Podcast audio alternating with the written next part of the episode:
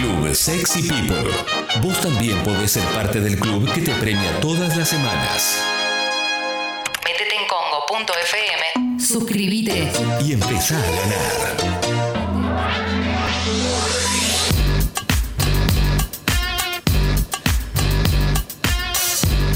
11.01 de la mañana. Quiero reconocer el trabajo de Felipe Boeto, de nuestro productor, que acaba de entrar al programa. Sí. Y me dice, bueno, voy a poder a buscar invitados. Y arrancó y tiró, tiró, un, tiró un tiro de mitad de cancha, la clavó en el ángulo para la nota que vamos a hacer ahora, porque eh, vamos a hablar con una persona que es muy joven y que está haciendo demasiadas cosas bien, que le está yendo muy bien, que me genera mucha admiración por el recorrido que está haciendo.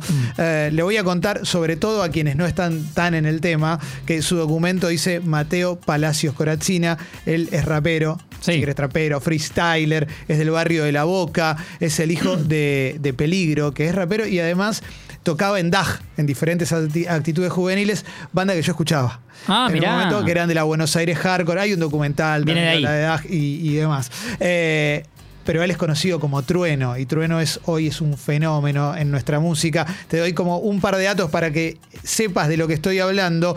Tiene el récord del freestyle más visto de YouTube con Bizarrap, ¿eh? en Bizarrap Freestyle Sessions, 163 millones de visualizaciones. Le sigue Eminem. Tranqui. Le sigue Eminem con 64 millones, o sea, tiene 100 millones más de visualizaciones. Y el video de la canción Mami Chula, que hizo con Nicky Nicole y también con Bizarrap, eh, este lunes eh, llegó a 250 millones de reproducciones. Tenemos un motivo más para hablar con él, que es el show que va a hacer el 27 de febrero, eh, presentando su disco Atrevido en el Centro Cultural Sur de Barracas. Y lo tengo en línea acá. Me a está Ma- jodiendo. A Mateo, a Trueno. Trueno, buen día. ¿Qué tal aquí? Clemente, con Martín, con Jessica y con Alexis. ¿Cómo estás, che?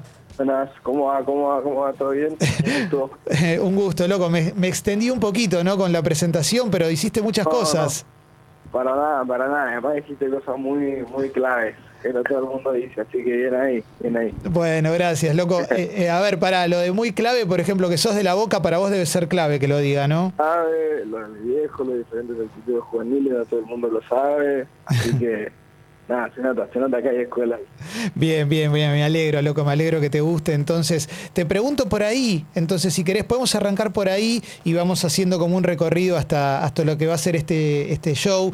Pero bueno, yo recuerdo lo que fue esa movida, eh, esos chicos de, La Boca hace, bueno, ya hace casi 30 años más o menos, que eh, como expresión callejera entraban en el hardcore, que era, que era eh, una música, si querés, extrema, le contamos a quien no sabe, y que tenía mucho para decir. Por supuesto, no, nunca tuvo una explosión como la que hay hoy con el rap, con el trap, con el freestyle. Pero bueno, te pregunto a vos, viniendo de ahí, siendo hijo de alguien que venía de ahí, ¿qué es lo, lo primero que, que a vos te, te marca dentro de la música? ¿Qué, qué, qué enseñanza te queda como para empezar a hacer este camino que estás haciendo ahora? Y esa, esa parte de mi viejo que en realidad me tocó, no sé, aprender de eso por, por historias que él me cuenta y por, anécdotas que él me cuenta, que más allá de que no haya internet en ese momento y que, que capaz no estaba todo tan tan avanzado como ahora para, para las oportunidades de, de hacerte ver en otras personas, en ese momento el hardcore era eh, nada, como el medio de expresión de los jóvenes acá tomó bastante relevancia, como decís, la banda DAG, como un montón de bandas más en ese momento estaban sonando acá entre los jóvenes. Y básicamente ahora pasa lo mismo pero un poco más avanzado con nada, con la tecnología, el internet que, que te hace más fácil eh, poder llegar a, a la, a la otra gente de otros países o de otras ciudades. Pero nada, yo creo que el movimiento es el mismo, que son jóvenes que tienen algo para decir, eh, tienen algo para protestar, tienen algo para contar y, y nada, estamos acá, estamos acá contándolo y, y diciéndolo ante toda la gente. Está buenísimo, está buenísimo lo que decís y en, y en línea con eso, eh, este show que vas, a, que vas a hacer en el Centro Cultural Sur de Barracas, que bueno, también las entradas se agotaron en 24 horas, eh, va a ser visto por streaming en todo el mundo, eh, va a ser el principio la- el- del Atrevido Tour, después vamos a decir otras fechas también, pero bueno, arrancás en Barracas, arrancás a la vuelta de tu casa casi. tal cual, tal cual. Y, y eso fue porque lo decidiste vos, dijiste quiero arrancar por acá. Eh, sí, lo hablamos con mi viejo y estamos buscando ahí la, la, la forma también de llevar la situación y, y a todo lo que está pasando ahora de poder tocar en vivo, pero que sea cuidando a la gente y que nada, la gente de otros países también nos pueda ver, porque no pudimos hacer gira, no pudimos salir a ningún lado, después sacar el disco, entonces nada, decidimos empezar eh, a hacer esta girita corta, pero eh, también es para, para tocar el disco en vivo, para que la gente lo disfrute. Y nada, empezar ahí en la Comuna 4 es súper representativa, más va a estar toda mi gente y, y va a estar muy muy bueno. La gente que vaya ahí lo va a disfrutar un montón y la gente que lo vea por streaming también.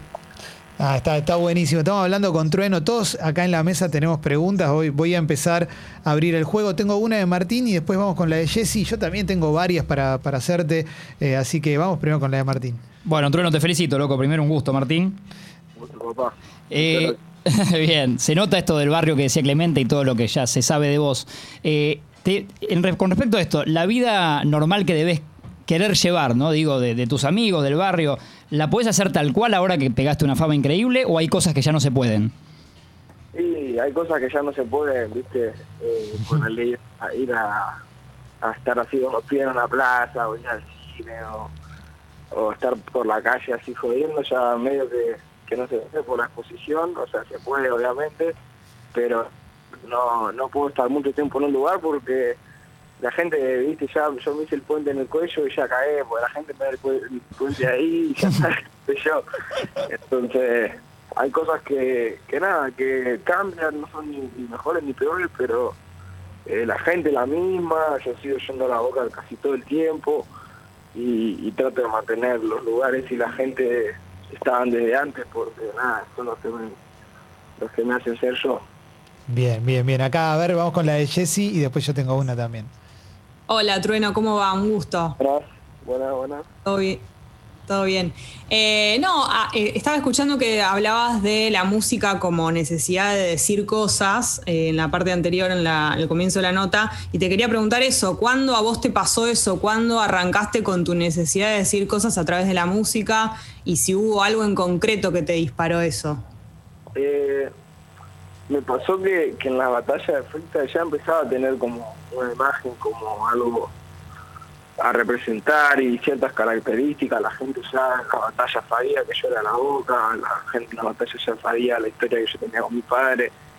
Pero cuando hice el disco atrevido, volqué como toda esa historia mía desde que nací, eh, musicalmente. La, dejé ahí, que es algo que, que simplemente surgió, no es que yo elegí decir o lo pensé, solamente eh, es lo que viví y es lo que lo que tenía para contar en ese momento y era eh, quién soy, de dónde soy, qué pienso y es algo que en realidad tengo inculcado siempre, pero que lo volcamos al 100% en atrevido cuando nada empecé a, a, a entregarme 100% de la música. Y, pensando, Mateo, en, esto de la cuestión de la calle y que el freestyle es en la calle o nace en la calle, le- las batallas son en la calle, o por lo menos ahí es donde se empieza. Pensando en lo que fue 2020, que medio que te sacaron la calle y, y en un momento de, de amplio crecimiento, la pregunta que me surge es, ¿cómo te fuiste reinventando para, para no quedarte? Porque lo que se nota es que no te quedaste, sino que redoblaste la apuesta. Entonces me da curiosidad, siendo un pibe tan joven, cuando algo podría ser un obstáculo, de alguna manera lo saltaste. Entonces, bueno, ¿cómo hiciste eso? Y el año pasado fue, fue un quilombo, fue bastante un quilombo sacar un disco en pandemia. eh, nos trajo como, no complicaciones, pero no- nos presentó tantos obstáculos que, que la verdad estuvo bueno. Yo creo que, que sirvió un montón también haberlo sacado en esta situación y todo, pero fue algo que nos tomó de sorpresa. Nosotros teníamos preparado eh, giras, teníamos otra cosa en mente, que era con, el mundo normal como estaba, pero nada, en base a la pandemia lo sacamos igual, lo terminamos, ah, hubo featuring que no pude hacer por la pandemia, por no poder juntarme y tal, Y cuando, cuando empezó la pandemia buscamos la manera de hacer una gira por streaming, la hicimos, salió súper bien, la gente estaba súper contenta, que era un show eh, sin público y la gente se conectaba y lo veía por ahí, yo me conectaba con, con, los seguidores, hacíamos como una mini charlita. Y, y nada, y a poco también empezamos a, a moldarnos a cómo va mejorando todo esto y, cómo va cambiando hasta que nada, pudimos eh, empezar a hacer estos shows que vamos a hacer el 27, el 4 y el 7. Bien, bien, bien. Ahora después vamos a, tirar todas las fechas. Y, una cosa que a mí me, gusta mucho de esta época, Trueno, es eh, cómo se mezcló todo. Me parece que está buenísimo, que se perdieron prejuicios.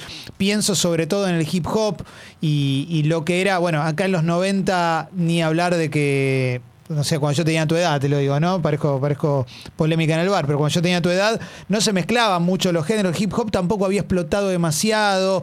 eh, y hoy tenés, yo te leí decir que querías ser como 50 Cent, pero también como Daddy Yankee. Y, Sí. y- y lo que te quiero preguntar es. ¿Hacia qué lado te gustaría ir que todavía no fuiste musicalmente? O, o puede ser, ¿con quién te gustaría hacer un featuring soñando, ¿no? Apuntando alto porque, digamos, hoy ya puede pasar. Y, y- con qué género te gustaría meterte también? Y yo me va picando la curiosidad en base a que voy haciendo música y, y van saliendo cosas, ¿viste? Como que yo, yo soy y represento el hip hop siempre, pero como vos decís, ahora creo que, que la cultura está mucho más unida y, y yo sí tengo ganas de hacer eh, un reggaetón, lo hago y no dejo de hacer hip hop haciendo un reggaetón. Como, nada, en atrevido hay bastantes géneros distintos, dice Ajo, Sí. eh, hay low-fi, hay, tiene algunas cosas de rock, hay guitarras, tiene voces medio rock hip hop como, no sé, Limp Bizkit. Eh, tiene, tiene como bastantes géneros que, que no son más que caprichos míos, decir quiero hacer este género y quiero ver qué sale y vamos a probar y, y es divertirse, ¿viste? Sí. Ahora seguimos haciendo música, estamos súper metidos en proyectos muy, muy grosos para este año y también estamos en la misma, nos estamos divirtiendo un montón, estamos haciendo música que la verdad es hermosa y está saliendo muy, piola y sale de, nada, de la creación y, y la diversión entre mis productores y yo y están saliendo cosas súper grosas.